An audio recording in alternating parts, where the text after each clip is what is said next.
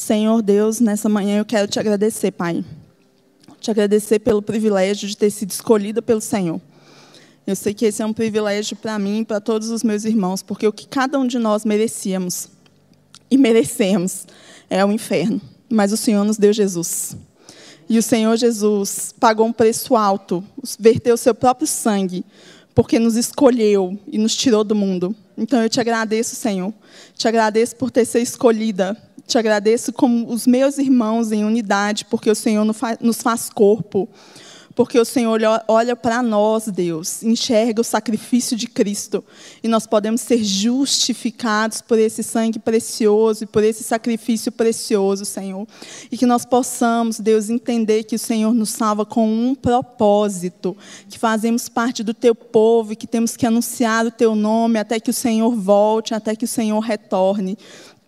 Que o Senhor nos capacite, Deus, para sermos de fato ovelhas do teu pastoreio, para sermos discípulos reais, verdadeiros, que levam o teu nome, que vivem uma vida de modo digno do Evangelho, Senhor. E especialmente, Deus, nessa manhã eu quero colocar a minha própria vida diante do Senhor, Deus. E pedir ao Senhor que o Senhor me use como um instrumento nas tuas mãos, porque a palavra é do Senhor, a glória é do Senhor. E eu oro para que o Senhor se faça presente no nosso meio, para que o Senhor se manifeste manifeste, se revele, para que o Senhor possa trazer um entendimento aos nossos corações, possa encher o nosso coração de amor, de empatia por aqueles que sofrem pelo teu reino e pelo teu nome, Deus. Eu oro para que o Senhor se faça presente, tire do nosso coração toda dureza, toda insensibilidade, Senhor, todo egoísmo e egocentrismo que faz a gente olhar só para as nossas próprias vidas, para a nossa realidade, para tudo que temos ou não temos. Que o Senhor amplie a nossa visão, Deus. Que o Senhor quebrante o nosso coração. Que o Senhor fale conosco, Deus, e que eu seja um mero instrumento, um instrumento falho, imperfeito. Mas a tua palavra é poderosa e perfeita, e o Senhor é um Deus todo-poderoso. E eu oro para que o Senhor se manifeste a nós, Deus. Da mesma forma como eu, eu sei que o Senhor se manifesta a cada cristão verdadeiro nesse mundo, independente do contexto onde ele está, e que nós possamos ser um como o Senhor e o Pai é um, que nós possamos nesta manhã aprender a ser um com os nossos irmãos que sofrem, Deus, que vivem uma vida de tanta dificuldade por causa do Evangelho. Em nome de Jesus, amém. Bom, gente, talvez você esteja se perguntando o que, que eu vim cair de paraquedas no meio do seu culto, se você não me conhece. Meu nome é Vanessa, eu sou membro aqui da comunidade. E eu sou vice-presidente de uma organização de mobilização, despertamento e treinamento da igreja como um todo, de vocacionados e de missionários para o contexto muçulmano. Então, talvez você já tenha ouvido falar, é uma organização que quem me conhece já ouviu falar bastante. Sediada aqui em Belo Horizonte, chamada M3, Missão Mundo Muçulmano. E eu estou aqui para falar sobre a igreja perseguida nessa manhã, porque talvez você não saiba, mas nós temos hoje 100 milhões de pessoas vivendo num contexto de perseguição. Infelizmente, você não ouviu errado, irmão. Eu queria ter dito um número errado, mas você não ouviu errado. Hoje, no mundo, 100 milhões de cristãos vivem num contexto de perseguição religiosa. E desses 100 milhões, uma grande parte deles vive nesse contexto em países de maioria muçulmana. Então, dos 15 países que lideram o ranking mundial dos países que mais perseguem cristãos no mundo, dos 15 primeiros, 13 deles são países muçulmanos. Além disso, completando esses 15 primeiros, nós temos a Índia, que não é um país muçulmano, mas é um país com uma grande porcentagem, uma minoria muito expressiva de muçulmanos, mais de 20% da população. Então, só aí já são praticamente 14 países com uma grande população muçulmana que persegue cristãos. E, em primeiro lugar, a gente tem a Coreia do Norte. É o país no mundo que mais persegue cristãos hoje.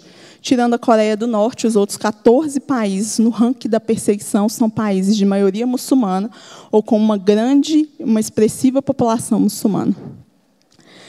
E hoje é um dia pertinente. Todos os dias são pertinentes, né? Para a gente orar pelos nossos irmãos que sofrem perseguição, mas hoje eu diria que é um dia mais propício ainda, porque ontem, dia 20 de junho, foi o dia do refugiado. E essa é uma outra crise mundial grande. Nós temos um número enorme de refugiados no mundo. Uma grande parcela desses refugiados são refugiados cristãos que saíram do seu país, da sua casa, da sua família, por causa de perseguição religiosa. São pessoas que compartilham um destino que o próprio Senhor Jesus teve. Porque, afinal de contas, o Senhor Jesus também foi um refugiado. Quando ele era ainda um bebê de colo, com poucos dias de vida. A Bíblia diz para nós que o rei Herodes mandou executar todas as crianças, de dois anos para baixo. Então, Maria e José pegaram seu bebê recém-nascido, de dias, e foram obrigados a fugir da sua terra natal, do território de Israel, para o Egito. E Jesus foi refugiado durante uma parte significativa da sua infância. Durante os seus primeiros anos de vida, Jesus foi um refugiado no Egito fugindo da perseguição religiosa, fugindo da morte, por ser quem ele era.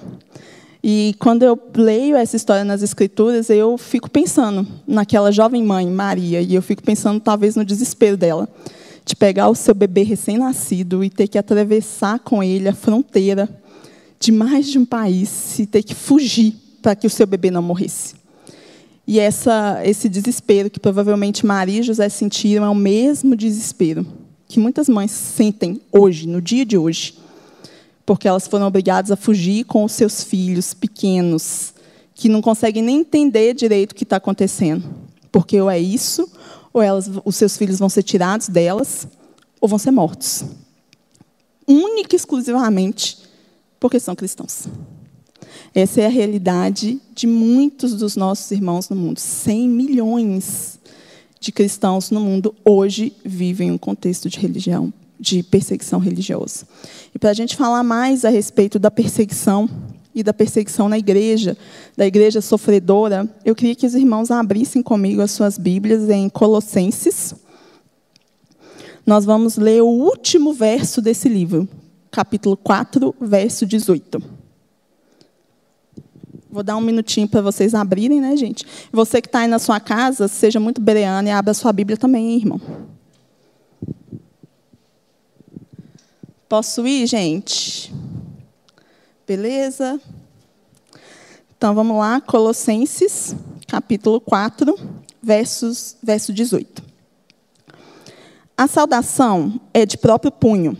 Paulo, lembrai-vos das minhas algemas a graça seja convosco.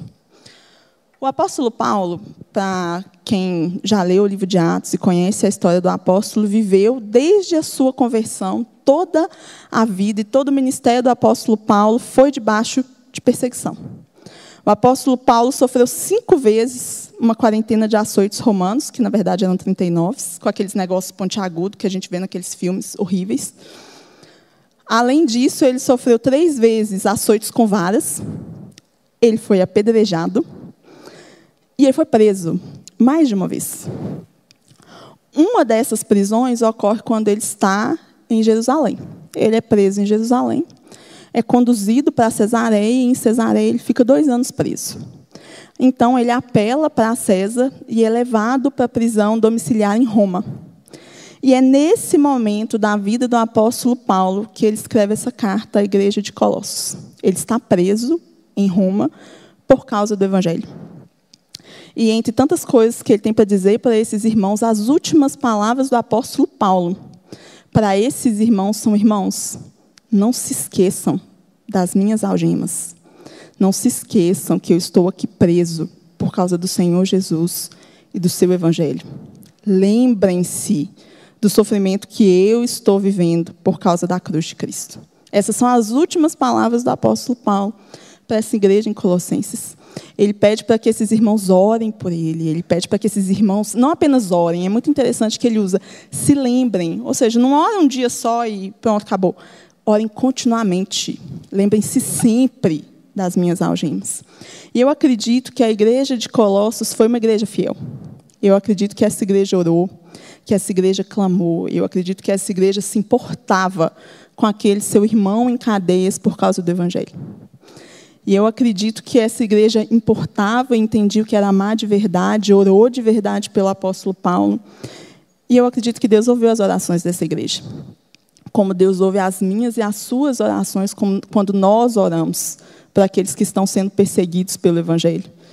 Tanto é que o apóstolo Paulo é solto depois desse momento. Isso não está mais no livro de Atos, o livro de Atos se encerra na primeira prisão do apóstolo Paulo, mas, segundo os historiadores da igreja mais confiáveis, o apóstolo Paulo é liberto pela graça de Deus e pelas orações dos irmãos em favor dele.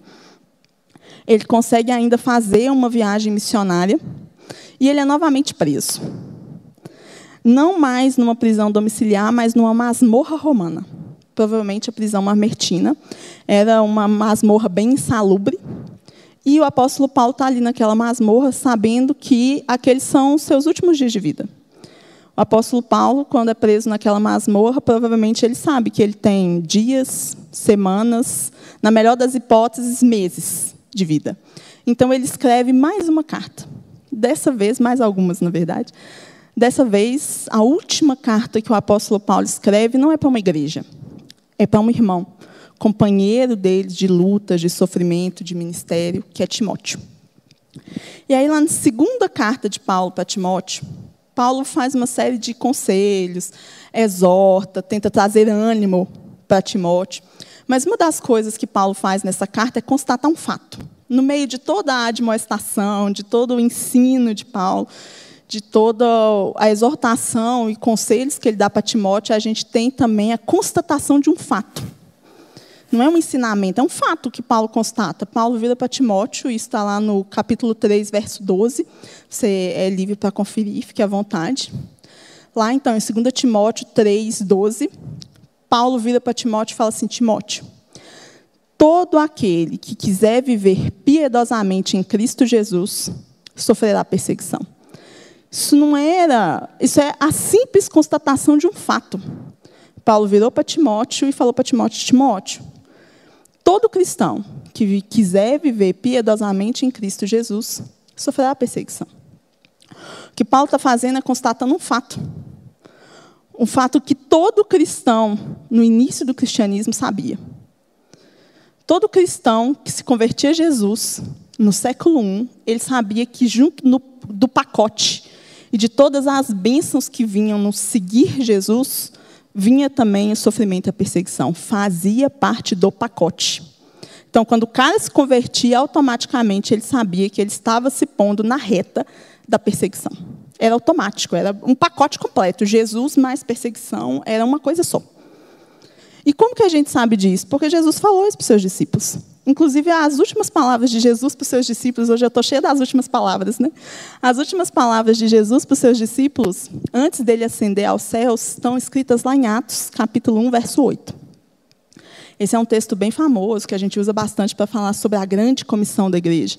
Porque Jesus chega para os seus discípulos, antes de ascender aos céus, e ele diz para os seus discípulos: Olha, eu estou indo para o Pai, mas vocês vão ser minhas testemunhas em Jerusalém, Judeia, Samaria, até os confins da terra.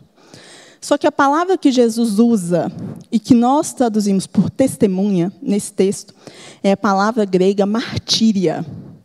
E, bom, você automaticamente já conseguiu associar que a palavra Marte vem da palavra martíria. Porque o que essa palavra martíria significava? Ela não era simplesmente uma testemunha, no sentido que a gente imagina uma testemunha, que é alguém que presencia um fato e conta para os outros o fato que viu. A gente imagina que uma testemunha é isso. Mas não era isso. A palavra martíria significa testemunho encarnacional. Quando você encarna no seu corpo o seu testemunho. Era isso que Jesus estava chamando a sua igreja para fazer. Ele não estava falando, oh, vocês não vão só contar de mim. Vocês vão viver uma vida como a minha de uma forma tão grande tão transformadora e tão vívida no seu próprio corpo, nas suas atitudes, na sua forma de pensar, em tudo que você fizer, que da mesma forma que eles me perseguiram e que eu enfrentei oposição, você vai ser perseguido e você vai enfrentar oposição. É por isso que a palavra Marte vem da palavra martíria. Quem era um Marte? Alguém que aceitou o chamado de Jesus. E resolveu seguir Jesus tão à risca que ele sabia que ele ia sofrer as consequências no próprio corpo dele do fato de seguir Jesus. Então, quando o cara se convertia, conhecendo as palavras de Jesus, entendendo que era martíria, o cara sabia que fazia parte do pacote. Eu vou seguir Jesus e você perseguido. A perseguição sempre foi a realidade da igreja. Afinal de contas, o que, que o Novo Testamento é? Todas as cartas do Novo Testamento, todas, sem nenhuma exceção, elas foram escritas por cristãos perseguidos para cristãos perseguidos num contexto de perseguição. O Novo Testamento inteiro. Essa é a história do Novo Testamento. Cristãos perseguidos, falando para cristãos perseguidos não desistirem, porque a perseguição ia continuar. E eu sei que isso pode parecer estranho para mim e para você. Eu sei que essa é uma realidade que às vezes é muito distante da minha e da sua realidade. Afinal de contas, vamos ser honestos. A gente é uma igreja que goza de um conforto muito grande de seguir Jesus. A gente tem um tempo bacana, onde a gente pode se reunir num domingo como esse para adorar o Senhor livremente. A gente pode sentar numa praça com a nossa Bíblia aberta, bom, pelo menos podia antes do coronavírus, mas vai continuar podendo depois.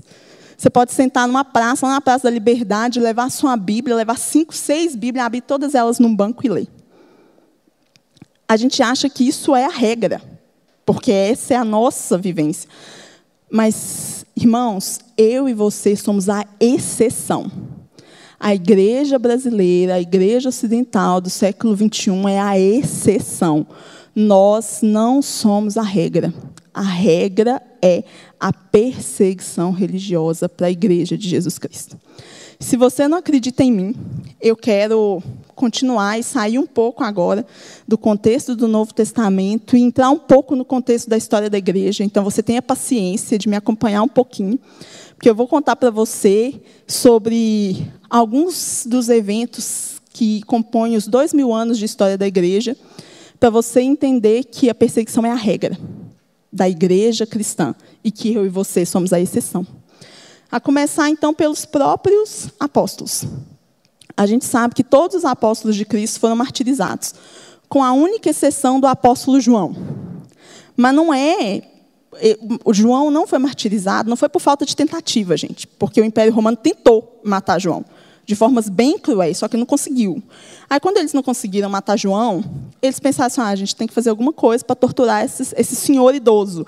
Então, a gente vai mandar ele quebrar pedra num campo de trabalho forçado no alto da sua velhice. Esse foi o fim da vida do apóstolo João na ilha de Patmos. Então, ele não foi martirizado, mas ele foi perseguido. Todos os apóstolos foram perseguidos. E a igreja cristã também foi perseguida desde o seu nascimento. Primeiro, pelos judeus, depois, pelos romanos. Eu sei que muitos de vocês já ouviram essa história, e ela é famosa na história do mundo, que é a história do maluco do imperador Nero, que tacou fogo em Roma e precisava culpar alguém. E ele convenientemente culpou os cristãos. Por quê? Porque os cristãos eram um gueto, separado. Já eram marginalizados. Então, eles estavam tão longe do centro de Roma que as casas deles não pegaram fogo no incêndio. Nero viu nisso a oportunidade, não apenas para se livrar do problema que ele era para ele mesmo, mas de exercer a sua crueldade. Tem um historiador é, romano chamado Tácito. Ele era um senador romano e ele escreveu sobre eventos envolvendo o Império Romano no século I. E entre os eventos que ele destaca, ele destaca a crueldade de Nero com os cristãos. E é importante de falar que o Tácito ele não era um cristão. Ele é o que a gente chama de testemunho hostil. Ou seja, ele era um romano que adorava os deuses romanos e que achava que o cristianismo era uma praga dentro do Império Romano. Ainda assim, ele falou que ele se sentiu horrorizado, aí são palavras minhas, né? mas se você ler, você vê que ele quis dizer isso, que ele ficou horrorizado com o tamanho da crueldade de Nero porque um dia ele jogava os cristãos para serem comidos pelos cachorros, no outro dia pelos leões. A única diferença era ver qual era o animal que estava com mais fome no dia. Quando ele não fazia isso, ele simplesmente tacava fogo nos nossos irmãos, sempre no entardecer, porque assim ele não ia precisar de tochas para iluminar a cidade de Roma, porque os nossos irmãos eram as tochas que iluminavam as noites da cidade de Roma. E você pode estar pensando, bom, mas isso foi há 1.700 anos atrás, Vanessa. A perseguição acabou no Império Romano no século IV. A gente sabe disso. Constantino converteu ao cristianismo e o cristianismo deixou de ser uma religião perseguida para se tornar a religião oficial do Império. Acabou a perseguição. Ledo engano, irmãos, porque menos de dois séculos depois, aparece um profeta no Oriente, onde hoje a gente conhece como Arábia Saudita. E esse profeta, apesar de nunca ter visto Jesus na vida, ele tinha muita coisa para falar sobre Jesus. Esse profeta sabia que Jesus não era Deus, que Jesus nunca morreu numa cruz, que Jesus nunca ressuscitou e nunca poderia dar salvação para ninguém. E, portanto, todos os cristãos eram infiéis, que estavam pervertendo o grande profeta Jesus e transformando ele numa coisa que ele não era. Motivo pelo qual esses infiéis deveriam ser mortos, de preferência decapitados. Tudo isso que eu estou contando para vocês está no livro sagrado do Islã, o Alcorão. Se você leu o Alcorão hoje, como os muçulmanos leem o Alcorão hoje, é isso que você vai ver escrito lá. E os seguidores de Maomé, eles levaram muito a sério. E levam muito a sério até hoje as coisas que ele falou. Tanto que nos primeiros 100 anos de vida do Islã, toda a igreja que existia na Ásia e no norte da África, no Oriente, ela foi dizimada, dizimada. Sabe essas igrejas a respeito das quais a gente lê no livro de Atos? Eu não sei se você já teve curiosidade de saber o que aconteceu com essas igrejas. Por que essas igrejas a respeito das quais a gente lê em Atos, ou as, a gente lê até em Apocalipse, no capítulo 2, quando Jesus se dirige às suas igrejas, por que essas igrejas não existem mais? Por causa disso. Porque os seguidores do Islã foram lá e acabaram com todas essas igrejas, a respeito das quais nós lemos no livro de Atos em Apocalipse. Os muçulmanos, quando eles chegavam numa vila, numa cidade cristã, eles costumavam dar três opções para os nossos irmãos. Você pode, eles podiam, né? E é uma opção válida até hoje, eu quero dizer, deixar isso bem claro. Não é eu não estou falando do passado. Tudo que eu estou falando aqui é coisas que a igreja tem vivido desde o século VII no Oriente até hoje. As opções que os muçulmanos davam e dão para os nossos irmãos são as seguintes. Primeiro, você pode se converter ao Islã e resolver todos os seus problemas. O que não é uma opção viável para um cristão verdadeiro. Então, a maioria dos cristãos verdadeiros ficam com a opção B, a decapitação. Você tem também a opção C. A opção C, quando os muçulmanos estavam mais misericordiosos, eles ofereciam essa opção C para os cristãos. A opção C era vocês vão entender que são inferiores a nós muçulmanos, são cidadãos de segunda classe, vocês são B. E o que significa ser B? Significa que vocês vão pagar tributos para nós, significa que vocês não vão poder ter templos, cruzes ou sinais externos da sua fé, Bíblias, e, sob nenhuma hipótese, vocês vão compartilhar o evangelho com o muçulmano. Essa é uma opção válida ainda hoje. É por isso que a gente vê no vídeo no YouTube de cristãos em pleno século XXI sendo decapitados pelos seguidores do Estado Islâmico. É por isso que a gente vê as igrejas sendo queimadas com os cristãos dentro. É por isso que a gente vê que em muitos países muçulmanos é crime você entrar com uma Bíblia. Crime, você e crime maior ainda, você compartilhar ou dar a Bíblia para o muçulmano. Em alguns países isso é crime punível com pena de morte. E se o muçulmano for pego com uma Bíblia, ou se souberem que ele converteu, ele vai ser morto. Às vezes, perseguido pela sua própria família, denunciado pela sua própria família. Eu conheço relatos de muitas comunidades, igrejas é, escondidas, são chamadas de igrejas secretas, né, no mundo muçulmano, onde os cristãos, quando eles conseguem, a duras penas, ter uma Bíblia, às vezes ele tem uma Bíblia para uma igreja inteira. Aí o que, que eles fazem? Porque ninguém pode ser pego com aquela Bíblia. Então eles têm que esconder a Bíblia no lugar mais seguro possível. E eles não podem levar a Bíblia para uma pequena reunião. Algumas dessas igrejas são, inclusive, subterrâneas. Não dá para levar. Aí o que, que o cara faz? Eles dividem e decoram os textos entre eles. Porque o dia que a polícia aparecer na sua pequena reunião, não tem uma Bíblia para te incriminar. Mas ela está aqui, ó. E aí eu quero abrir um parêntese, porque não é o objeto dessa palavra aqui, mas sabe essa Bíblia? Que só eu tenho dez Bíblias diferentes na minha casa. Sabe essa Bíblia que você pode encomendar na Amazon, tamanho que você quiser, a cor que você quiser, a versão que você quiser, o estudo que você quiser. Sabe essa Bíblia que a gente não lê porque a gente está ocupado demais, cansado demais, com preguiça demais? É a Bíblia pela qual os caras estão morrendo. E a gente não dá valor àquilo que a gente tem. A gente não dá valor à liberdade que a gente tem de poder vir no culto. A gente não dá valor ao fato de que você tem a sua Bíblia no seu celular. Você pode ouvir a Bíblia com a voz do Cid Moreira e tudo. E a gente não dá valor para um negócio desse. A gente pensa assim, ah, eu vou fazer tudo que eu tenho para fazer e depois, se sobrar um tempinho, eu leio a Bíblia. Esses caras estão morrendo por causa da Bíblia. Enquanto nós estamos pensando assim, se não é melhor a gente assistir aquela série ou aquele filme que a gente está querendo ver há tanto tempo no Netflix e depois a gente ler a Bíblia. É um parênteses, não é objeto aqui, mas, gente, a gente, como igreja livre, a gente, quando a gente acha que é a regra, a gente não valoriza aquilo que a gente tem. Então, essa é a primeira coisa que a gente precisa aprender com a igreja perseguida. A gente precisa valorizar aquilo que a gente tem, porque nós não somos a regra, nós somos a exceção. Então valoriza a sua Bíblia, irmão. Pelo amor de Deus. Pensa nos caras que dariam tudo para ter pelo menos uma das dez Bíblias que você tem dentro da sua casa. E voltando para o texto, então, para a questão da perseguição, talvez você possa estar se perguntando também, falando assim, ah, Vanessa, está. Então, a igreja é perseguida no, ocidente, no Oriente, mas no Ocidente, desde o século IV, a gente é uma igreja livre. Errada. Muito errada, irmão. Basta você ver quantos irmãos nossos foram queimados em fogueiras na Idade Média porque eram cristãos verdadeiros. Inclusive queimados por outros que se diziam cristãos. Uma loucura. Um, eu não, não sei se você já ouviu falar num cara chamado William Tyndale. Esse cara foi torturado e depois ele foi queimado vivo por um único crime. Ele cometeu um único crime na vida dele: traduzir a Bíblia do latim para o inglês.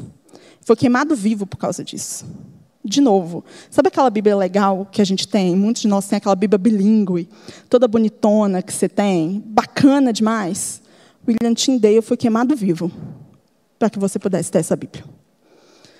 Valorize a sua Bíblia, irmãos.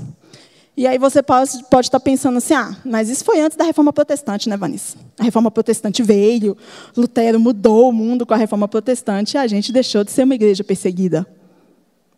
Não mesmo, irmãos. Talvez você também nunca tenha ouvido falar sobre a Noite de São Bartolomeu. Essa é uma noite sangrenta na história, não só da igreja, mas da humanidade. Uma noite na qual, somente na cidade de Paris, 3 mil protestantes franceses foram mortos durante a celebração de uma festa de casamento. Parece essas séries sangrentas que a gente vê na Netflix. Parece ficção, mas não é. Eles foram assassinados, homens, mulheres, crianças, famílias inteiras, desarmados e atocaiados, durante uma festa de casamento onde a rainha da França prometeu em casamento a sua filha com o líder dos protestantes huguenotes, prometendo a paz para os cristãos da França. E sob a falsa promessa de paz, só em Paris, não estou falando do resto da França, só em Paris, numa única noite, 3 mil cristãos foram assassinados. Alguns deles, inclusive, fugiram para o Brasil. O primeiro culto celebrado na América foi celebrado aqui, em território brasileiro, na Baía de Guanabara, por cristãos protestantes huguenotes. Adivinha o que aconteceu com eles aqui na nossa terrinha? Foram martirizados. Depois de realizarem uma confissão de fé e se negarem a abrir mão do Jesus da Bíblia, esses caras foram assassinados em território brasileiro, faz parte da nossa história, são os mártires da Guanabara. E às vezes a gente nem sabe que isso aconteceu aqui, no nosso solo. E essas são apenas algumas histórias. O meu tempo está meio curto já, e eu poderia continuar contando para vocês de histórias e mais histórias, de massacres, de cenas horripilantes que aconteceram com os nossos irmãos ao longo da história da igreja, mas acho que já deu para você entender que a igreja cristã sempre foi perseguida. Mas sabe o que é mais chocante, que talvez você também não saiba?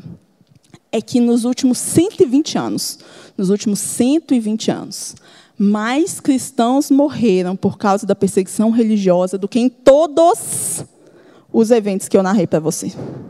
A gente costuma dizer que os três primeiros séculos do cristianismo é a era da perseguição religiosa. Mais cristãos morreram nos últimos 120 anos do que nos três primeiros séculos do cristianismo, considerados por nós a era da perseguição religiosa. Só os turcos, durante a Primeira Guerra Mundial, e não na Primeira Guerra Mundial, mas aproveitando que a Primeira Guerra Mundial foi uma forma de disfarce, eles assassinaram um milhão e meio de cristãos armênios. Não porque eles eram armênios, mas porque eles eram cristãos. Gente, os relatos históricos, se vocês vissem, são tão chocantes. Eles levavam as pessoas para morrer de fome no deserto. Mulheres e crianças que eles deixavam lá até morrerem de fome.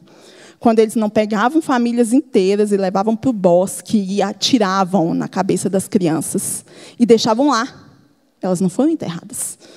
Os homens que eram mais fortes eram levados para campo de trabalho, para trabalhar até morrer. Isso é um fato histórico comprovado, e até um genocídio não reconhecido até hoje pelo governo da Turquia. Os nossos irmãos continuam sendo martirizados do mesmo jeito que o apóstolo Paulo foi decapitado lá no ano 68. Os nossos irmãos continuam sendo decapitados em pleno século 21 e você pode ver o vídeo na internet. Do mesmo jeito que o, o apóstolo João foi levado, um idoso, para um campo de trabalho forçado, os nossos irmãos estão hoje em campos de trabalho forçado na Coreia do Norte. Do mesmo jeito que Nero, lá no século I, transformou os cristãos em tochas vivas, os nossos irmãos continuam sendo queimados vivos hoje na África. Se você não acredita em mim, eu, infelizmente, vi um vídeo desse eu não sei se ele está disponível na internet, nem se você vai ter coragem e estômago para assistir. Mas eu vi um vídeo de cristãos sendo colocados dentro de uma fogueira, vivos. O que mais me impactou nesse vídeo não foi a crueldade. O que mais me impactou nesse vídeo é que ofereceram para eles uma opção. É só negar Jesus. Você vai sair daqui agora. É só negar Jesus. Eu não vi nenhum daqueles irmãos negarem Jesus. Nenhum. Essa é outra coisa que a gente precisa aprender com a igreja perseguida. Eles estão dando sangue deles para não negar Jesus. O mesmo Jesus que a gente às vezes fica assim: ah, por que, que o Senhor não me dá isso? Por que, que o Senhor não faz isso para mim? Por que, que o Senhor não responde as minhas orações? Ah, Deus, o Senhor não está me vendo? Eles estão dando sangue deles por causa de Jesus. O pastor Hernandes Dias Lopes é um pastor de quem eu gosto muito, e ele tem uma, uma frase, ele conta uma história que sempre me impactou. Ele costuma dizer que a amizade do mundo é bem pior que a espada do mundo. E ele conta uma história que, na verdade, não aconteceu com ele, aconteceu com um outro pastor e teólogo é, da cidade de Recife. Talvez você nunca tenha ouvido falar dele. O nome dele é Otton Guanais. E ele estava numa palestra, um congresso, alguma coisa assim, quando perguntaram para ele, Pastor Otton, o senhor acha que o dia que a igreja brasileira for mais perseguida, ela vai ser mais fiel? Aí o pastor Otton falou assim: não, a igreja não vai ser mais perseguida o dia que ela for mais fiel a igreja, né, a igreja não vai ser mais fiel o dia que ela for mais perseguida. Ela vai ser mais perseguida o dia que ela for mais fiel. Então, talvez o nosso contexto de tanta liberdade seja motivo para a gente pensar se a gente não tem trabalhado na política de boa vizinhança com o mundo. Porque o dia que nós somos mais fiéis, talvez nós sejamos mais perseguidos. Mas será que a gente está pronto para isso? Então a gente precisa, irmãos, nos lembrar sim dos nossos irmãos que estão sofrendo perseguição. A gente precisa sim orar por eles, mas a gente precisa aprender com eles. Aprender o zelo pela Bíblia, aprender o zelo pelo testemunho, aprender o zelo por Cristo. Eu acho que se a gente for fazer uma oração por eles, a oração que a gente tem que fazer por eles é a oração de Atos. Quando os apóstolos e os discípulos estavam naquele ambiente de perseguição, eles oraram, não pedindo para que a perseguição cessasse, eles oraram para que Deus desse a eles ousadia para compartilhar o Evangelho. E é assim que eu acho que a gente tem que orar para os nossos irmãos, para que eles tenham ousadia, para que eles tenham sabedoria, para que Deus os livre, os guarde, os proteja. Mas não ore por eles como você ora por um estranho.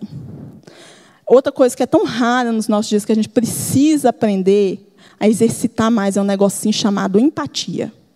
Então não ore como você ora por um número ou por alguém que você nunca viu. Se coloque no lugar dessas pessoas. Pense se fosse o seu pai diante da lâmina do terrorista do Estado Islâmico. E se fosse a sua esposa, se fosse seu, a sua filha levada como escrava sexual pelos terroristas do Boko Haram. E se fosse você que o seu próprio pai, a sua mãe, ligasse para a polícia e falasse assim: oh, esse meu filho é um infiel e merece a morte, porque ele acredita nesse tal de Jesus. E se fosse você? Não ore por eles como se eles fossem números, porque a gente olha para 100 milhões e a gente pensa é um número que eu não dou conta nem de raciocinar. A gente tem no Brasil hoje 50 mil mortos, mais ou menos, 50 mil famílias de luto. Então, isso são 50 mil pais, mães, irmãos. Pense nisso em 100 milhões.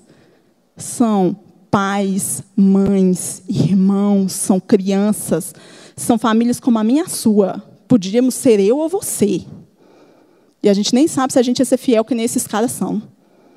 Então a gente precisa orar por eles com empatia, nos colocando no lugar deles. E a gente precisa orar pela gente também, irmãos. E acho que se a nossa oração por eles é essa oração de atos, para que o Senhor dê a eles ousadia, para que o Senhor dê a eles intrepidez, para que o Senhor dê a eles coragem para continuar enfrentando os seus contextos a oração que a gente tem que fazer por nós. E eu começo falando de mim. A oração que eu tenho que fazer por mim é a oração de Apocalipse, capítulo 2, quando Jesus vira para a sua igreja e fala assim: Olha, você perdeu o seu primeiro amor. Então arrepende e volta. Que o exemplo dos nossos irmãos possa servir para nós para que a gente possa ser mais fiel ao Senhor nas pequenas coisas, para que a gente pare de reclamar das nossas pequenas demandas que parecem tão grandes para nós, mas que quando a gente olha para a cruz de Cristo e quando a gente olha para a realidade da igreja, a gente entende que são pequenas coisas. E tudo bem se Jesus não responder aquela sua oração. Sabe? Tudo bem se você não ganhar aquilo que você quer. Tudo bem, porque que diferença isso vai fazer? diante da realidade de que pessoas estão sendo mortas e queimadas vivas sem negar Jesus.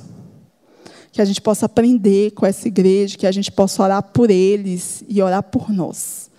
Essa é a palavra que eu queria deixar nessa manhã com os irmãos, que o Senhor trouxe ao meu coração nesses dias. E eu preciso me arrepender. E eu quero orar, fazer uma oração dupla.